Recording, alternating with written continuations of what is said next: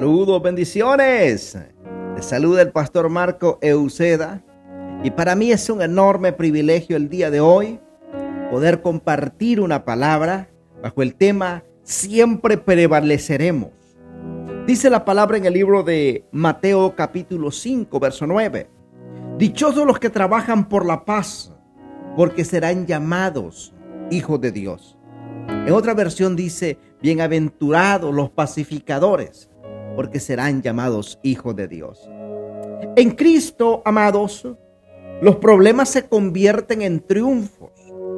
Nos esperan las mayores victorias que el mundo haya conocido alguna vez porque la cruz prevalecerá.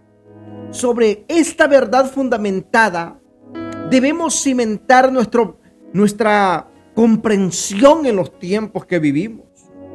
Los que caminan en la verdadera luz nunca se retirarán.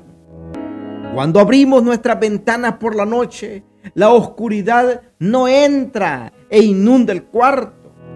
La luz es la que brilla en la oscuridad porque prevalece. Cuando más oscuro se vuelva todo, más luminosa será nuestra luz. Porque donde abunda el pecado, sobreabunda la gracia. De acuerdo a Romanos capítulo 5, verso 20. Es tiempo de entender cómo funciona esto de manera práctica y cómo encaja en la predicación del Evangelio del Reino a todas las naciones. Estamos obteniendo grandes victorias, pero este es un problema fundamental para estos tiempos, pues la obra recién está comenzando.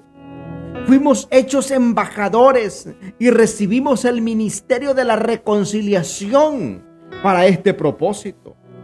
Este es un tiempo que la iglesia se levante y sea la fuerza de paz que está llamada a ser. No solo haremos por el honor o el reconocimiento humano, sino porque los cristianos seremos o somos la mayor fuerza para la paz de la tierra y entre los hombres. Como lo pensó originalmente el Señor Jesús. Nada impedirá como su iglesia. Seremos eh, los mensajeros de paz, los mensajeros de esperanza y verdad en la tierra. El despertar del cuerpo de Cristo a ocupar los lugares de asignación desde el principio por Dios. Eso traerá el mayor avivamiento que la humanidad jamás haya visto. Como dice el libro de Habacuc, capítulo 2, verso 14. Porque la tierra estará llena del conocimiento de la gloria del Señor, como las aguas cubren el mar.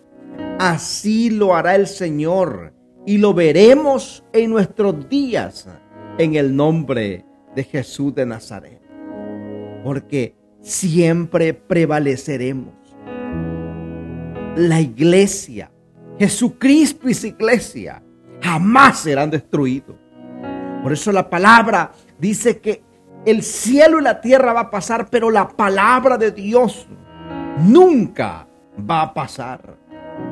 Es importante que abracemos esto en el corazón. La tierra será llena del conocimiento de la gloria del Señor. Aunque el mundo vive en oscuridad, somos la luz somos la sal de esta tierra. Tú eres una pieza clave en este último tiempo. Recuerda que si la palabra la has abrazado en tu corazón, siempre prevaleceremos como iglesia. Prevalecerás como iglesia, aún en medio de la crisis, aún en medio de cualquier necesidad, prevaleceremos. Declara estas palabras conmigo. Señor, hoy declaramos que el mayor despertar vendrá en este tiempo, tanto en el liderazgo de Dios como en el cuerpo de Cristo y la sociedad. Porque Dios no se equivoca. Su palabra se cumplirá como está escrito en el libro de Romanos capítulo 5, verso 20. porque ahí donde abundó el pecado, sobreabundó la gracia.